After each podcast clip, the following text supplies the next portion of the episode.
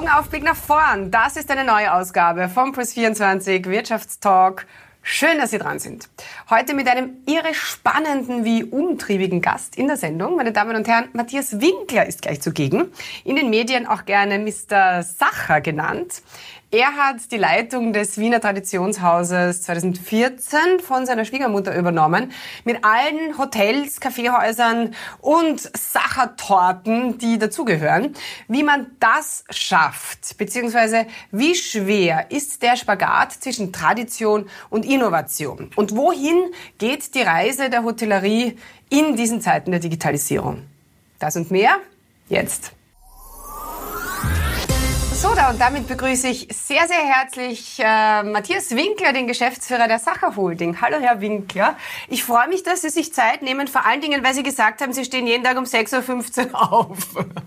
Ja, ich freue mich auch und ich stehe nicht freiwillig auf, sondern das sind die Kinder, die dann an der Bettdecke ziehen. Also äh, ja, freue mich aufs Gespräch. Ihr Tag ist auf jeden Fall voll. Ähm, ähm, Herr Winkler, ich liebe ja diese Geschichte der originalen Sachertorte die 1832 ja von einem 16-jährigen Lehrling aus der Not heraus entwickelt worden sein soll, weil der Chefkoch krank war. Was steckt hinter dieser Legende?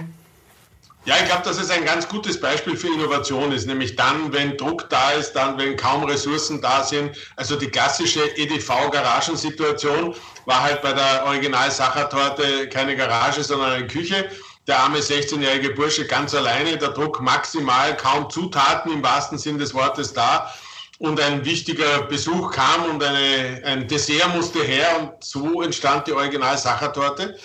Und auch ein ganz gutes Beispiel, dass aus Innovation dann auch Tradition werden kann und auch ein schöner Erfolg, über den wir heute uns nicht nur freuen, sondern auch sehr dankbar sind, dem 16-jährigen Burschen damals. Ja, Sie haben gerade ähm, die äh, Garage angesprochen, weil ja sehr viele äh, globale Startups äh, quasi aus der Garage ähm, erfunden und, und, und gegründet wurden, Airbnb zum Beispiel. Ähm, was hält denn das äh, wunderschöne gute alte Sache von Rookies wie Airbnb? Airbnb? Was, was könnt ihr von denen lernen? Naja, Sie haben die Brücke zum Startup gerade geschlagen. Also insofern sind wir halt nicht in der Garage, sondern in der Küche entstanden, waren wohl auch ein Startup. Und wir beschäftigen uns immer wieder mit Startups, weil die Kultur, die diese aufbrechenden Unternehmen, äh, die Begeisterung, dieses äh, fast fanatische hinter einer Idee her sein und die unbedingt zur Umsetzung bringen, das sind Dinge, die wir äh, uns ganz gut abschauen können, die uns auch immer wieder begeistern und die uns zurückerinnern an, an den Start. Und insofern haben wir schon große Geschichte, nämlich 1832 seit damals hinter uns, aber versuchen diese, dieses Start-up schon noch ein bisschen äh, ein- und auszuatmen. Ja, Sie führen eben ein sehr, sehr traditionsreiches Haus, setzen aber, setzen aber eben auch sehr auf, auf Innovation. Für viele ist Tradition und Innovation nach wie vor noch ein Widerspruch, äh, leider Gottes. Für Sie ist das nicht so, warum nicht? Ja, für mich ist die Tradition und um... Äh, wenn, wenn Sie das Wort aussprechen, äh, muss ich gleich erklären, für uns ist Tradition, und das ist ein Zitat, äh, nicht die Anbetung der Asche, sondern die Weitergabe des Feuers. Und Tradition darf auf keinen Fall die Ausrede oder ein Ruhekissen sein. Äh, wunderbar, sie hat uns bis hierher gebracht, aber sie bringt uns eben nicht weiter. Und nochmal zurück zur Original Sachertorte, die ist auch als Innovation entstanden und ist inzwischen Tradition. Also ich glaube, dass die zwei Dinge sehr viel miteinander zu tun haben, auch verknüpft werden müssen. Nur Innovation ist wahrscheinlich genauso wie, zu wenig wie nur Tradition. Es braucht beides miteinander und nicht gegeneinander. Und dann kann ein Unternehmen gut in die Zukunft segeln und das versuchen wir gerade. Mhm. Äh, Sie haben ja äh, immer wieder, schauen Sie sehr gerne über den Tellerrand hinaus. Ich habe zum Beispiel gelesen, dass Sie von einem Schuster in der siebten Generation äh, gelernt haben. Was hat der Ihnen beigebracht? Also ich habe Hotellerie nicht gelernt und wir sind groß genug, dass wir uns einen Geschäftsführer leisten können, der quasi von der Sache äh, nicht allzu viel versteht. Und Gott sei Dank sind das äh, meine Kolleginnen und Kollegen, die das perfekt machen. Meine Aufgabe ist also eher äh, nicht der bessere Direktor oder äh, der bessere Koch zu sein, das schon gar nicht, sondern meine Aufgabe ist es, was müssen wir heute tun, um morgen erfolgreich zu sein? Und das kann man sicher von Kolleginnen und Kollegen aus der Hotellerie lernen. Das kann man aber mindestens genauso gut oder noch viel mehr, wenn man über den berühmten Tellerrand, äh, vielleicht sogar über den Tischrand hinausschaut. Und deshalb haben wir gesagt, einmal im halben Jahr beschäftigen wir uns mit einem Unternehmen, das nicht in der Hotellerie, nicht im Tourismus ist, gehen dorthin, verbringen gemeinsam einen ganzen Tag und teilen Ansichten, Besorgnisse, Ideen, wie seid ihr hierher gekommen, wie sind wir dahin gekommen. Und dieser angesprochene Schuster ist der Markus Scheer, ein für mich faszinierender Unternehmer in siebter Generation, der das von seinem Großvater übernommen hat. Wir haben also die gesamte Frage der Familienübergabe, die Frage des Pricings. Ja, der macht tolle, aber auch sehr teure Schuhe. Wie gelingt das? Wie inszeniert der seine Schuhe? Also wir können wirklich viel voneinander lernen und das haben wir mit dem Markus Scher, im Schuster getan, das haben wir genauso mit der Vodafone in Deutschland getan, das haben wir mit der A1 in Österreich getan, das tun wir mit der äh, Universität Graz, mit dem Professor Petrovic regelmäßig. Also da schauen wir über den Tellerrand und hinterfragen uns schon auch sehr, sehr kritisch. Jüngst haben wir auch eine Übung mit dem Max Lude gemacht, einem deutschen äh, Lehrenden und Begeisterten von äh, Innovation, wo wir was wie, wie, wie würde die Konkurrenz ein Sacher zerstören können? Was müssen wir tun? Zerlegen wir mal die eigene Firma und das tun wir regelmäßig. Wir bauen sie nachher wieder zusammen und kommen mit neuen Erkenntnissen, neuen Ideen, starten wir dann ins nächste halbe Jahr und so tun wir das in regelmäßigen Abständen und ich glaube, dass das wichtig ist. Sehr cool. Ihr, ihr wart ja auch das erste Spa-Hotel in Wien, oder? Äh, wurdet ihr da belächelt?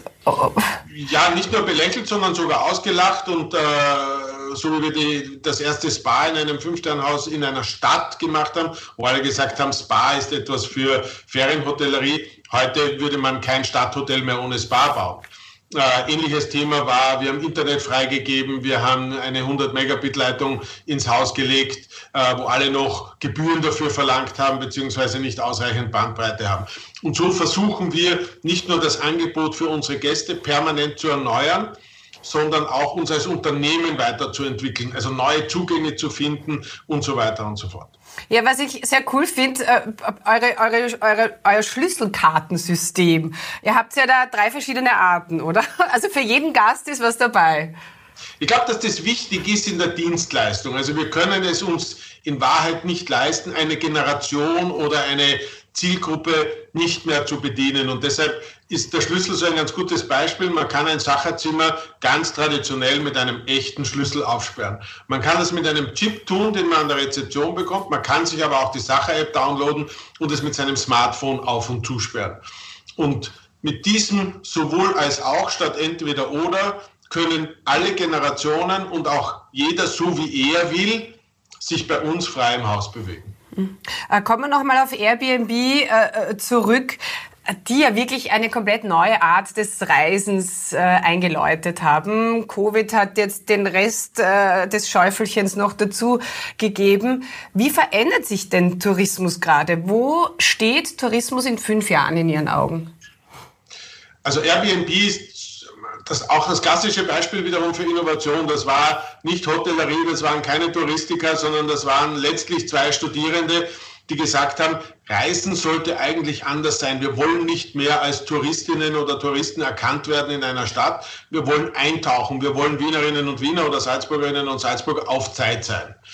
Und das ist eine Entwicklung, die uns letztlich genau uns hilft in der Luxushotellerie im Sacher, weil wir mit dieser Stadt sowohl in Salzburg als auch in Wien über fast Jahrhunderte verbunden sind. Also wir, der Grundgedanke spielt uns sehr, sehr gut in die Hände. Zweitens haben die einfach das Buchen viel, viel leichter gemacht, völlig transparent gemacht.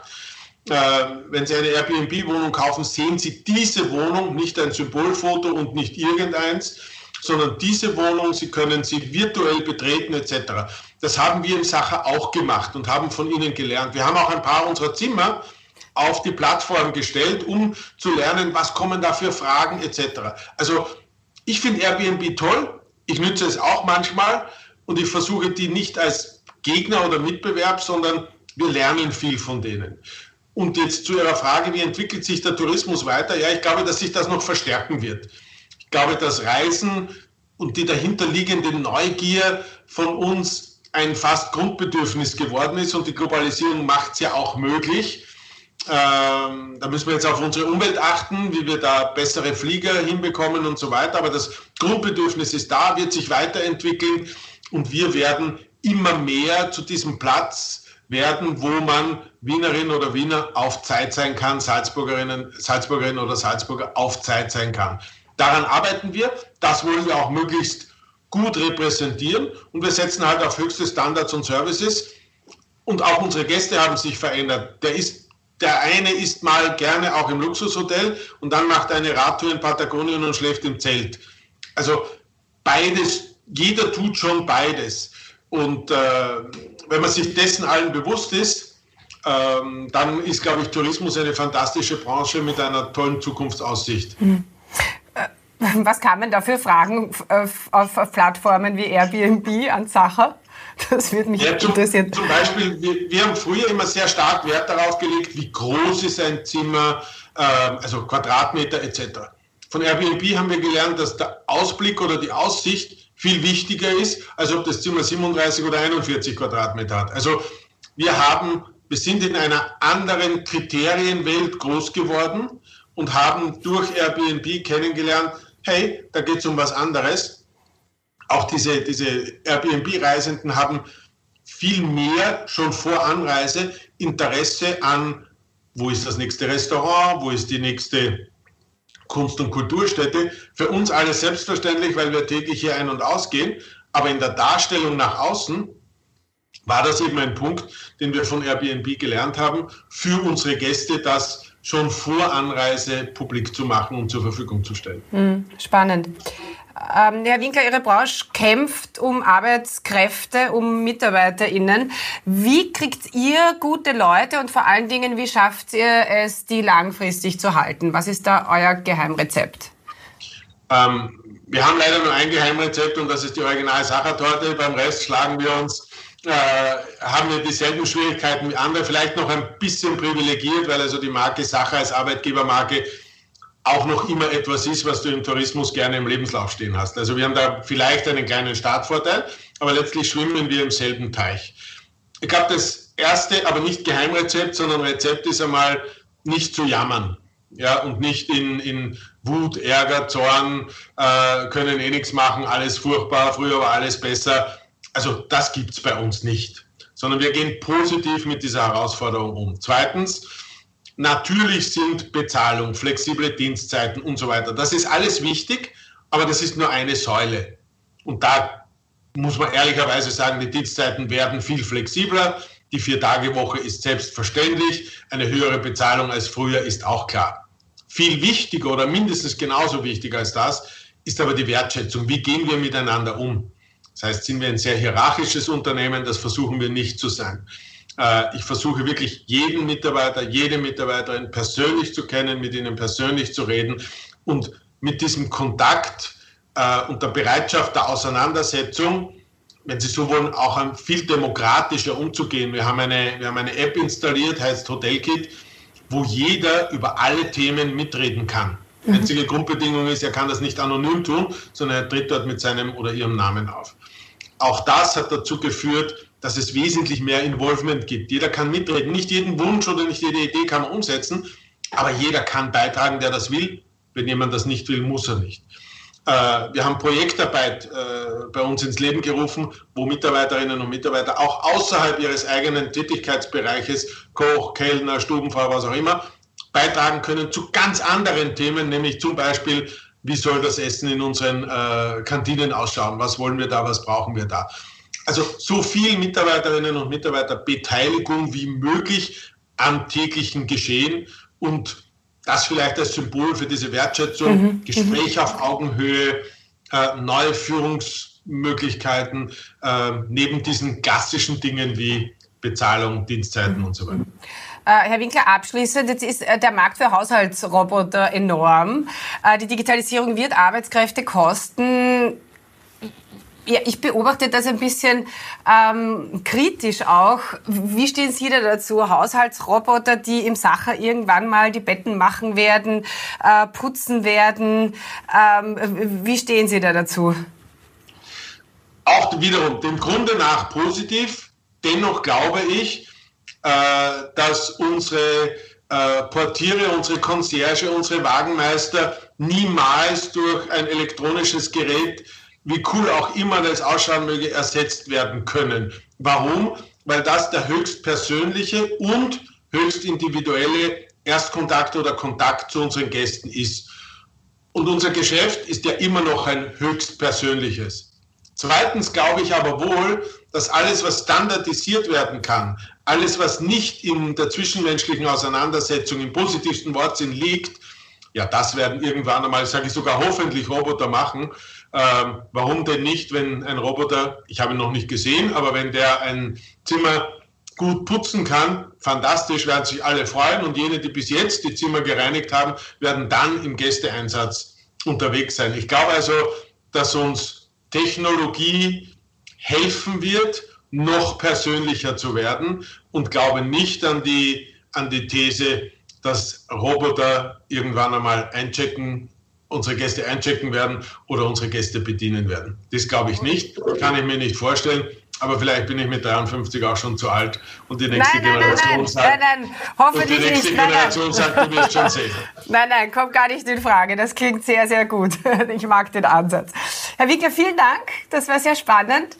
Ähm, ich spiele zum Abschluss immer eine Runde Spamagement mit meinen Gästen. Das ist so ein kleines Spielchen. Zuerst reden, dann denken, heißt das, ja. Um sie noch ein bisschen besser kennenzulernen. Herz oder Hirn? Herz. Barfuß oder Lackschuh? Barfuß. Sie waren ja bei McDonald's im Management, also Big Mac oder Big Lebowski? Big Mac. Exzellenz oder Sozialkompetenz? Sozialkompetenz. Schenken oder verkaufen? Schenken. Träumen oder aufwachen? Beides wichtig. Ja. Ähm, aber wenn Sie mich in eine Entscheidung zwingen, dann würde Muss ich träumen. Ich würde träumen. Vielen Dank, Herr Winkler. Alles, alles Gute. Bis bald. Danke vielmals für Ihr Interesse und alles Gute Ihnen auch. Auf Wiedersehen. Tschüss. Damit danke für die Aufmerksamkeit. Wir sind hier nächste Woche wieder am Start mit einem neuen Gast. Be part. Bis dahin, alles Schöne.